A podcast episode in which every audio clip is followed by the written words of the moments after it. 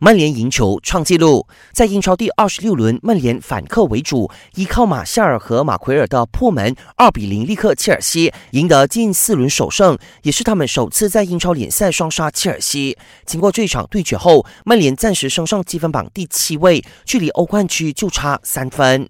意甲联赛来到第二十四轮，AC 米兰主场一比零小胜都灵，终结三场不胜的尴尬纪录，升上积分榜第六。